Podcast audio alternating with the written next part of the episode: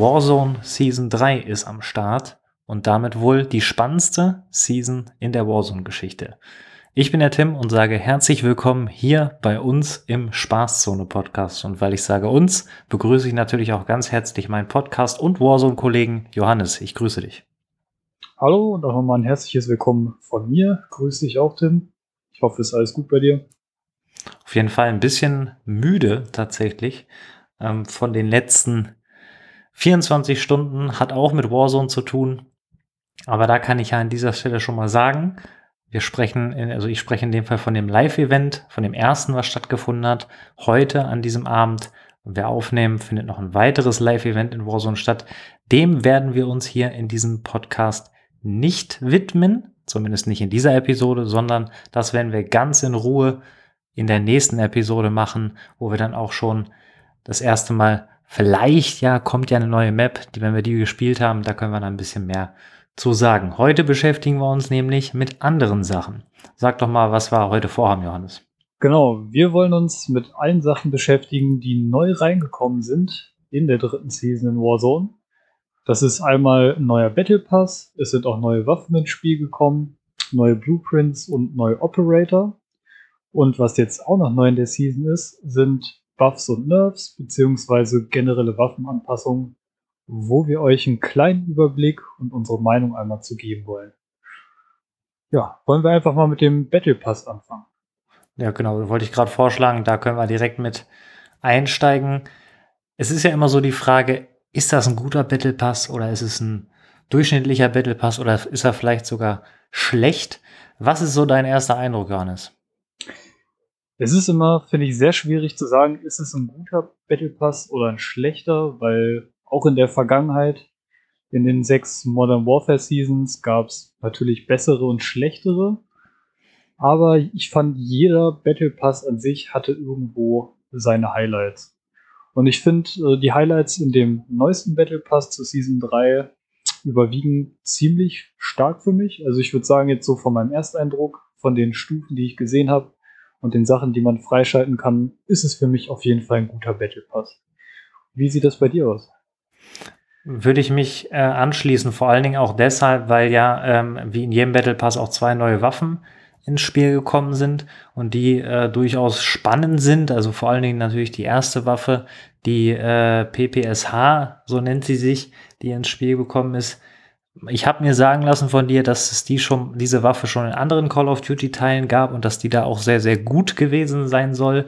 Und das, was man heute bereits in den Streams gesehen hat, wo die Streamerinnen und Streamer das schon entsprechend äh, ja gespielt haben, konnte sich sehen lassen, würde ich sagen. Ja, das, das sehe ich genauso wie du. Äh, die Waffe gibt es auch schon als Ground Loot äh, bei Rebirth zurzeit. Ähm, also man kann auch schon anspielen, wenn man sie noch nicht freigeschaltet hat. Kleiner Hinweis nochmal, die äh, neuen Waffen, die immer reinkommen, sind komplett kostenlos für alle freispielbar. Also müsst ihr kein Geld ausgeben, sondern habt die einfach, wenn ihr euch bis Level 15 bzw. Level 30 im Battle Pass vorangearbeitet habt.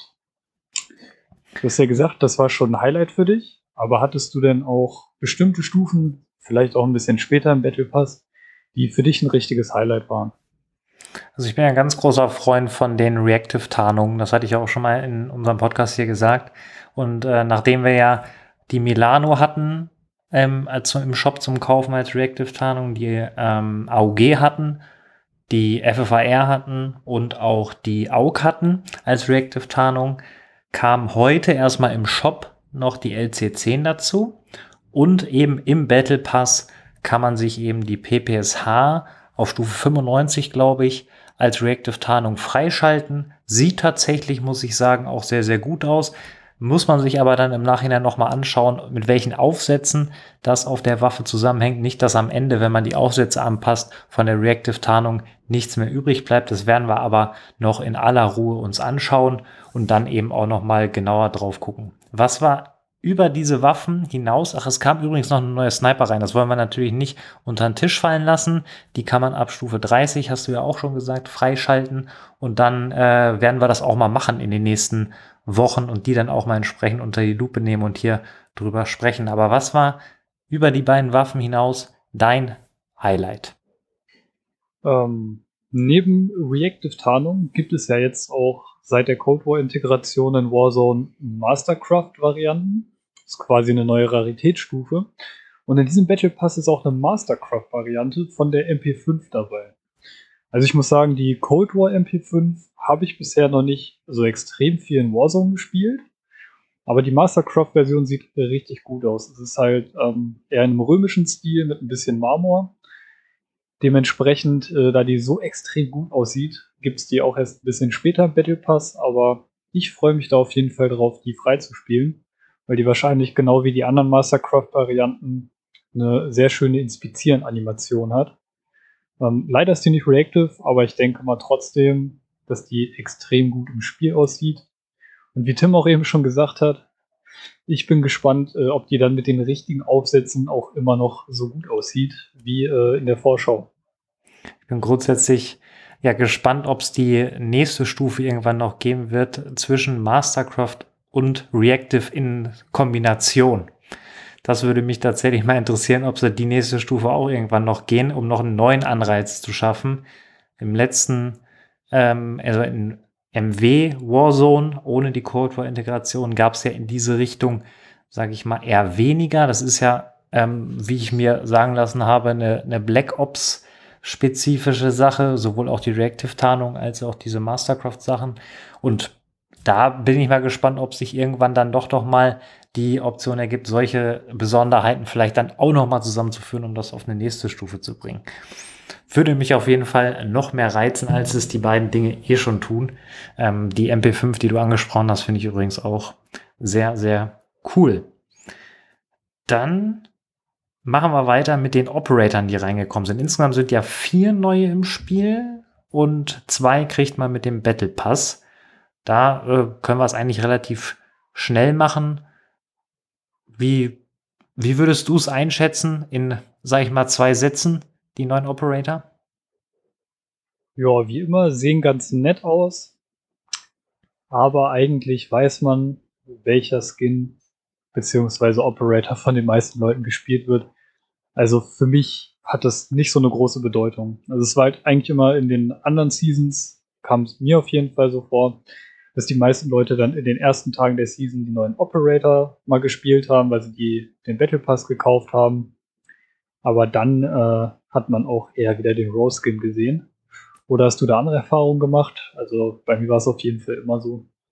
Wie ihr wisst aus der letzten Episode, ich bin da ja eher gegenströmig unterwegs, sage ich jetzt einfach mal so. Deswegen, also ich werde auf jeden Fall jeden Operator, der in dem Battle Pass ist, spielen. Das weiß ich jetzt schon. Und wahrscheinlich kommen auch noch coole Varianten im Shop, wo ich mir vielleicht auch den einen oder anderen holen werde. Das werden wir dann noch sehen. Aber ich muss auch sagen, jetzt vom Ersteindruck, ich habe jetzt noch nicht alles ganz genau angeschaut, würde ich sagen, der Season 2 Battle Pass, den es ja in der letzten Season gab, war besser von den Operatoren her. Aber rein von den Operatoren, ich weiß, das ist am Ende nicht das Entscheidende. Und äh, ich glaube, wir müssen es einfach anschauen. Vielleicht gibt's hier und da ja noch irgendwelche Dinge, die man gar nicht so auf dem Schirm hat, wenn wir das dann alles freigespielt haben. Und man muss auch dazu sagen, der Rose Skin sollte ja eigentlich auch in Anführungszeichen angepasst werden. Da ist zum jetzigen Zeitpunkt noch nicht viel zu erkennen, oder? Äh, am Skin selber sieht man nicht wirklich was, aber äh, laut einer offiziellen Aussage von Ravensoft wurde das Verhalten von dem Skin bei unterschiedlichem Licht angepasst. Das heißt, ähm, die haben die Lichteinstellung von dem Skin so angepasst, dass er besser reflektiert und in dunklen Umgebungen nicht mehr äh, quasi so untergehen soll. Okay. Aber ob das dann wirklich so der Fall ist, wird sich, denke ich mal, erst in den nächsten Wochen zeigen. Und ich denke, es wird trotzdem auch noch auf, gerade weil die, das gesamte Lichtsystem der Engine manchmal ein paar Probleme hat, beziehungsweise oft äh, Operator oder Spieler, die eher im Schatten sitzen, äh, bevorzugt. Da wird sich dann erst zeigen, wie doll sich dieser Nerf wirklich auswirkt und ob wir dann vielleicht auch mal wieder eine größere Vielfalt an Skins sehen. Da bin ich auf jeden Fall auch gespannt. Würde ich mich auch sehr darüber freuen, wenn da wieder ein bisschen Vielfalt reinkommt. Vielfalt ist das Stichwort. Neue Waffen sind im Spiel, haben wir gesagt wovon die PPSH auch eine durchaus Tendenz hat, von dem, was man jetzt weiß, auf jeden Fall zu einer SMG-Meter zu werden. Es gab aber auch Waffenanpassungen bei den ne, noch vor Season 3, also in Season 1 und 2 Meta-Waffen. Also wir haben es ja in der letzten Episode auch angesprochen, FFAR, M16, AUG, Psychov-Pistole waren ja mehr oder weniger das ja, entscheidende Kriterium, um Warzone zu spielen, um es mal so übertrieben zu sagen. Da gab es jetzt einige Anpassungen in die, ja, ich sag mal, negative Richtung für die Waffen. Und auf der anderen Seite gab es bei anderen Waffen deutliche Anpassungen, sodass sie durchaus Potenzial haben können, Meta-Waffe zu werden. Wie gesagt, wir, wir nehmen das Ganze hier ganz frisch auf, so dass wir noch nicht groß was getestet haben, so dass wir noch nicht klar sagen können, ob diese Waffen, die jetzt eine ja, positive Anpassung bekommen haben, wirklich Meta werden oder ob nicht doch die FFAR, auch wenn sie Anpassungen ins Negative bekommen hat, nicht doch noch in irgendeiner Art und Weise gespielt werden kann. Das werden wir alles testen, aber grundsätzlich steht ja fest. Die FFAR hat den von dir auch gewünschten Damage äh, eine Damage-Anpassung, also Schadensanpassung bekommen ins Negative. Ich glaube, wir reden hier von 15% weniger Schaden. Ist auf jeden Fall schon mal ordentlich im Vergleich zu den bisherigen Nerfs, die die FFR bekommen hat. Da stimme ich dir zu. Auch wenn man jetzt am Anfang der Season, weil wahrscheinlich viele noch gar nicht wissen, was sie jetzt wirklich so spielen sollen, noch die FFR spielen. Man merkt es schon leicht, wenn man sie selber spielt. Und äh, ich finde, diese Anpassung war auch, war auch richtig, weil die FFR teilweise einfach viel zu schnell gedroppt hat. Gerade wenn man noch irgendwie einen Headshot getroffen hat, war der Gegner so schnell down. Also über die Anpassung bin ich ziemlich froh. Auch wenn ich es ein bisschen schade finde, dass äh, es sein kann, dass eventuell die FFR jetzt durch ein anderes Sturmgewehr abgelöst wird, auf lange Sicht, und ich nicht mehr meinen schönen Reactive Blueprint spielen kann. Aber Aber an sich ist es schon, ist es schon richtig. Was sagst du dazu, dass, da haben wir ja auch in der letzten Episode drüber gesprochen, über die neue Psychov-Pistole. Die hat ja zum Zeitpunkt der ähm, letzten Aufnahme hat sie ja gerade auch einen Nerf bekommen und jetzt nochmal einen Nerf, also eine Waffenanpassung ins Negative. Was sagst du dazu, dass jetzt quasi innerhalb von einer Woche, ist ja tatsächlich erst eine Woche her, zweimal die Waffe verschlechtert worden ist. Ich finde das sehr verrückt. Ich glaube, sowas haben wir auch noch nie erlebt, dass eine Waffe ins Spiel kam und wirklich nicht mal nach einer Woche direkt zwei Nerves reingedrückt bekommt. Auch wenn es nicht so schlimm ist. Also ich, ich finde halt ehrlich, diese Akimbo-Meters haben mir mal so semi viel Spaß gemacht beim Spielen und meistens, wenn du dann in irgendein Haus rennst, und irgendwer steht dann auf einmal mit Akimbus vor dir, hast du halt wenig Chance, noch irgendwas zu machen. Aber so wie sie jetzt vorgegangen sind, äh, die Pistolen wirklich, sage ich mal, so schnell in Grund und Boden zu stampfen, das hat mich auf jeden Fall ein bisschen, ein bisschen verwundert. So, als ob sie diese Waffe einfach nicht mögen oder gar nicht erst wollen, dass noch mein Akimbo-Meter so lange ähm, am Start ist, sage ich mal. Ich glaube, die waren ein bisschen überrascht vom negativen Entschuldigung, Feedback an der Stelle. Kommen wir zu meiner Lieblingswaffe. M16. Leider, leider, ich sage es leider, hat sie auch eine entsprechende Waffenanpassung bekommen, die wie wir ja schon bereits vermutet hatten, nicht so positiv ausfällt. Wir reden hier von auch ähm, Schadensanpassung ins Negative. Wir reden hier von nicht mehr so schnell die Bursts hintereinander raushauen können und insgesamt auch alle Läufe bei den bei der M16 als auch bei der AUG wurden angepasst, sodass sie wirklich an äh, Kugelgeschwindigkeit, Schaden und ähm, ja, Mobilität auch so ein bisschen verlieren. Was sagst du dazu? Also die M16 habe ich sogar heute ein bisschen gespielt, um das einfach mal zu gucken, beziehungsweise zu testen. Und ich muss sagen, also was man wirklich deutlich merkt, äh, ist die längere Zeit zwischen den Bursts. Also man kann jetzt nicht mehr so gut durchtriggern. Und das fällt wirklich negativ auf. Also das hat schon mal wirklich äh, einen krassen Einfluss auf die Time to Kill. Aber bei der M16 habe ich jetzt vom Rückstoß mehr nicht viel mehr gemerkt. Und vom Schaden schon ein bisschen, aber auch nicht so viel. Aber ich glaube, allein dadurch, dass die jetzt nicht mehr so schnell bursten kann, ist sie auf jeden Fall deutlich besser gebalanced als vorher. Bei der AUG kann ich es leider nicht wirklich einschätzen, weil die habe ich heute nicht getestet. Und eigentlich habe ich die AUG auch seit dem letzten Nerf nicht mehr wirklich angefasst. Ich denke mal, das geht aber auch den meisten so. Also ob die AUG jetzt noch einen Nerf gebraucht hat, ich weiß es nicht. Von mir aus eigentlich nicht, weil für mich war die Waffe sowieso schon nicht mehr so extrem gut spielbar wie zur Meta-Zeit von der AUG. Würde ich mich tatsächlich mit anschließen, auch wenn es schade ist. Ich glaube, so richtige, eine richtige Einschätzung, deswegen machen wir das heute auch gar nicht, sondern bisher nur unser erster Eindruck hier in der, in der Episode.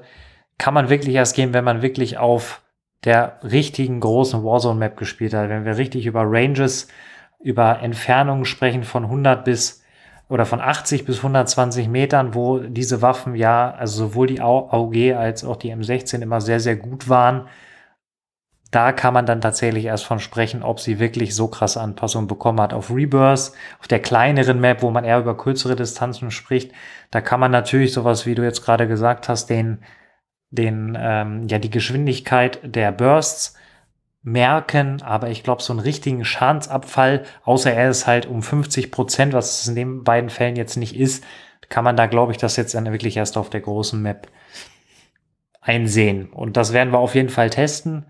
Das äh, würde ich jetzt einfach mal so sagen, weil ich habe die Waffe immer noch in meinem Loadout drin und ich werde sie auch erstmal auf jeden Fall noch drin lassen, bis ich das erste Mal wahrscheinlich von den ja, angepassten Waffen in, ins Positive umgeschossen werde, wo wir hier von der Krieg 6 sprechen, der QBZ sprechen und auch die SMG LC10 aus dem ähm, letzten Battle Pass hat eine Anpassung bekommen ins Positive. Fangen wir mit der LC10 an. Da reden wir von etwas besserer Kugelgeschwindigkeit muss man sich tatsächlich auch gucken, inwieweit das auffällt. Ich meine, wir haben die Mac 10 gehabt, die auch eine leichte Anpassung bekommen hat, im, glaube ich, vor knapp anderthalb Monaten.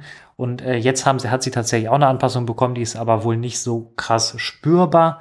Das wird sich dann am Ende alles zeigen und ausgleichen, wie viele diese kleinen Anpassungen sind. Aber bei den beiden anderen genannten Waffen, der Krieg 6 und der QBZ, da reden wir natürlich schon von etwas heftigeren Anpassungen. Vor allen Dingen die Krieg 6 hat in, auf alle Körperteile außer Beine eine Schadensanpassung nach oben bekommen. Also wenn man mit der Waffe in, die, in den Oberkörper, ähm, Schulterbereich, Nacken und Kopf trifft, hat man auf jeden Fall höhere Schadenswerte als vor dem Update. Und bei der QBZ ist es so, dass vor allen Dingen nochmal an der Mobilität was gemacht wurde, was mich persönlich wundert, weil die Waffe an sich schon sehr mobil war aber es hat sich auch nochmal an den Schadenswerten verändert. Im Kopf nicht, aber im Nacken- und Schulterbereich und Oberkörperbereich gab es leichte Anpassungen. Deswegen wird sich da auch zeigen, inwieweit die Waffe sich auch spielen lässt, wobei man, glaube ich, sagen kann, das habe ich heute auch mehrfach gehört, dass die QBZ eher eine Mid-Range-Waffe ist als eine Long-Range-Waffe. Also man kann sie wirklich eher auf mittlere Distanzen bis 50 Meter ganz gut spielen, auch aufgrund der Mobilität. Vielleicht eher so ein FFR-Klon in unschön, weil die FFR ist natürlich schon, wie du auch gesagt hast, mit dem Reactive Skin sehr, sehr schön. Das werden wir sehen. Was hältst du davon, dass die Krieg, die ja tatsächlich ganz coole Tarnung hat, möchte ich an dieser Stelle mal erwähnen, als auch die QBZ und ähm, kannst auch noch was zu LC10 sagen. Was hältst du davon, dass wir von diesen drei Waffen jetzt sprechen? Hättest du das gedacht vor dem Update? Äh, hätte ich auf keinen Fall gedacht, denn das sind alles drei Waffen, von denen ich eher Abstand gehalten habe. Also zum einen, weil mir das äh, Handling von den Waffen absolut gar nicht zugesagt hat. Also es wurde ja im Laufe der Zeit, seitdem Cold War integriert wurde, ein bisschen verbessert. Aber ich muss sagen, die Waffen haben sich für mich nie wirklich gut angefühlt. Ähm, der Rückstoß war komisch. Das Rein-Aim ins Iron Sight gehen war halt immer sehr gewöhnungsbedürftig für mich.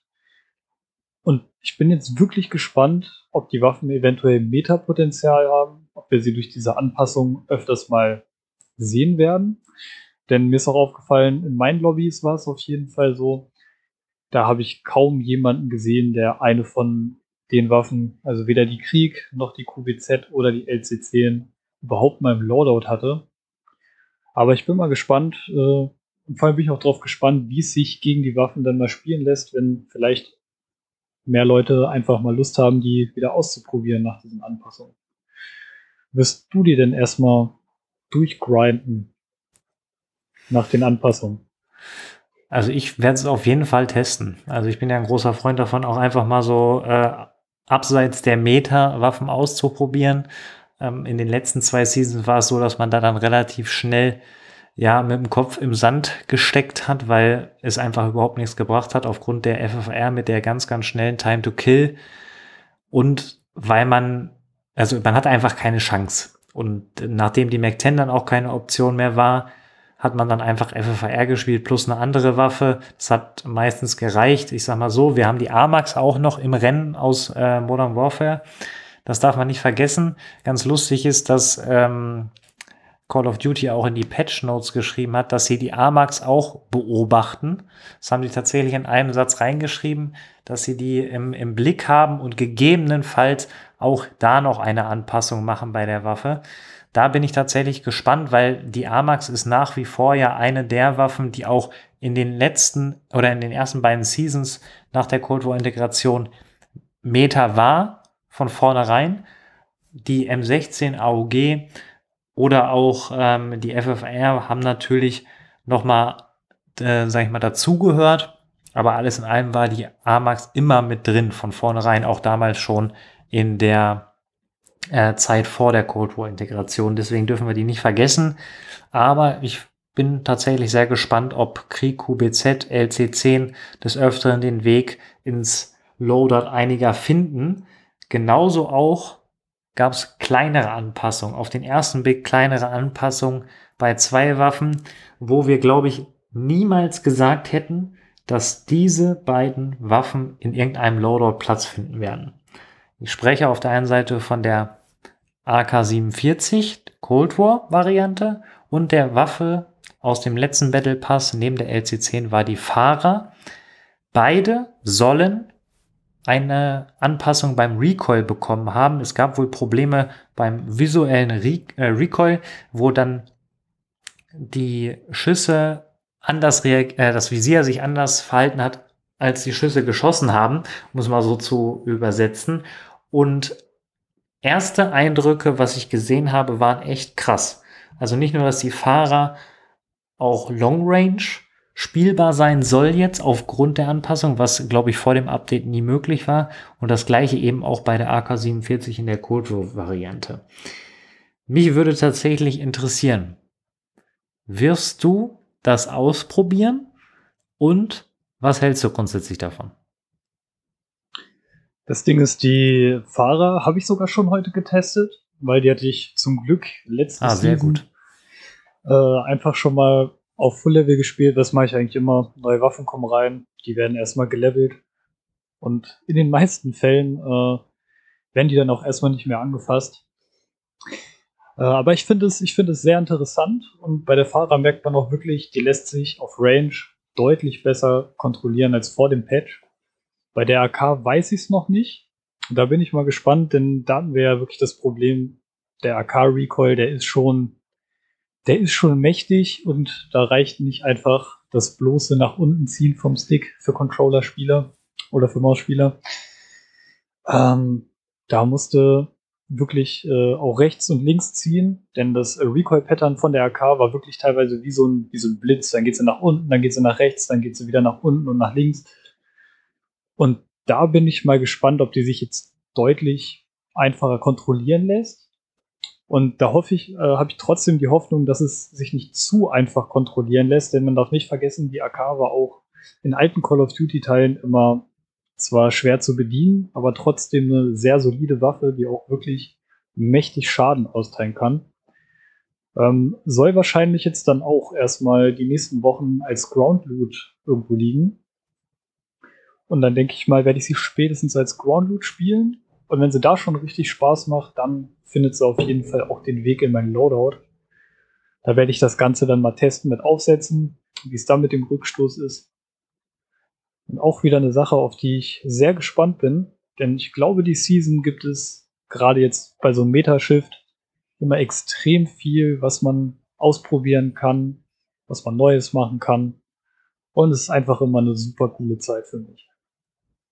Kann ich mich zu 100% anschließen. Dieses Ausprobieren von neuen Waffen oder was heißt neuen Waffen, aber grundsätzlich neue Waffen kommen ins Spiel, andere Waffen werden Meta und ich glaube, wir haben tatsächlich das erste Mal jetzt nach der Kulturintegration eine deutlich breitere Palette an Waffen, die mithalten können. Es werden sich wahrscheinlich am Ende ein, zwei, drei, vier vielleicht abheben davon, aber es ist ja nicht unwahrscheinlich, dass wir erstens wieder eine Meta bekommen, wo ein SMG Teil von ist und nicht zweimal AR gespielt werden muss, also FFAR und M16 beispielsweise, was beides ja, ähm, ja, sag ich mal, Primärwaffen sind. Und das alleine stimmt mich schon positiv, weil ich freue mich auf SMG-Movement zum Zuschauen auf der einen Seite und auf der anderen Seite eben auch zum selber Spielen. Und wenn Fahrer und AK-47 mal äh, ansatzweise da rankommen an äh, das, was ja äh, prognostiziert wird, dann freue ich mich umso mehr, weil ich weiß noch ganz genau, ich glaube vor, vor anderthalb Monaten oder so habe ich mal zu dir gesagt, als ich die AK mal just for fun gespielt habe, Stell dir mal vor, die wird Meta und äh, wir haben beide gesagt, das wird zwar nie passieren.